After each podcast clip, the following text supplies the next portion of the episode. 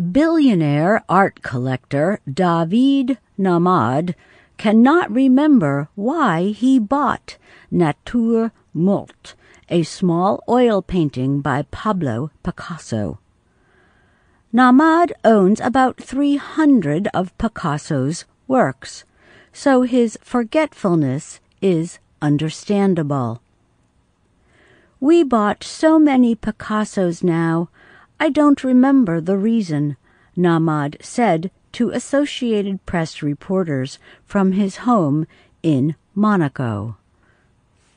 The 72 year old started dealing art with his brothers in the 1960s, paying as little as $5,000 for pieces by Picasso and building the collection of works that made them into billionaires.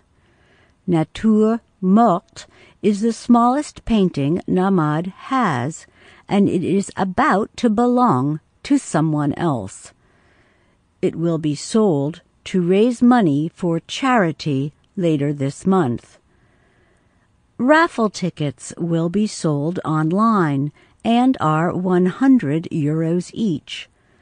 The winner of a similar Picasso raffle in 2013 was a 23 year old worker from Pennsylvania.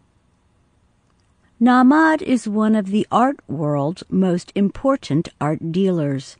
He will receive over $1 million for Nature Morte, but he said the piece is worth at least two, three times that. This raffle would not have succeeded if the name was not Picasso.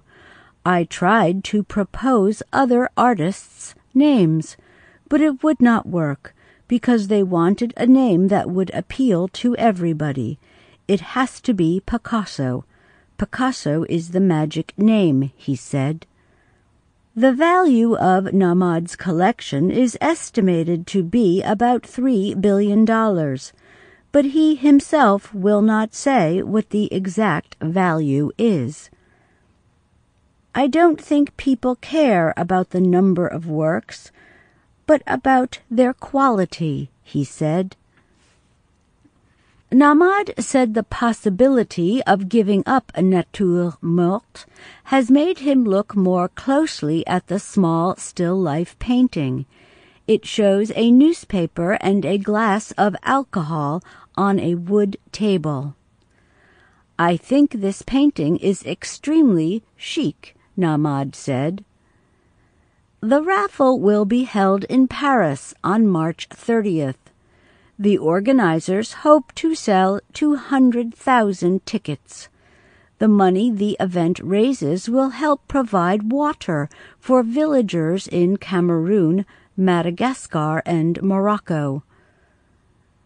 Nahmad believes that Picasso, who died in 1973, would have liked the raffling of his works to the public.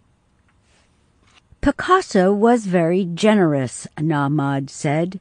He wanted his art to be collected by all kinds of people, not only by the super rich. Nahmad's hope is that the winner of Nature Morte will be someone who loves the work. If not, I will be very unhappy and would like to buy it back, Nahmad said. There's nothing worse than to own something without understanding that thing, he said. I'm Susan Shand.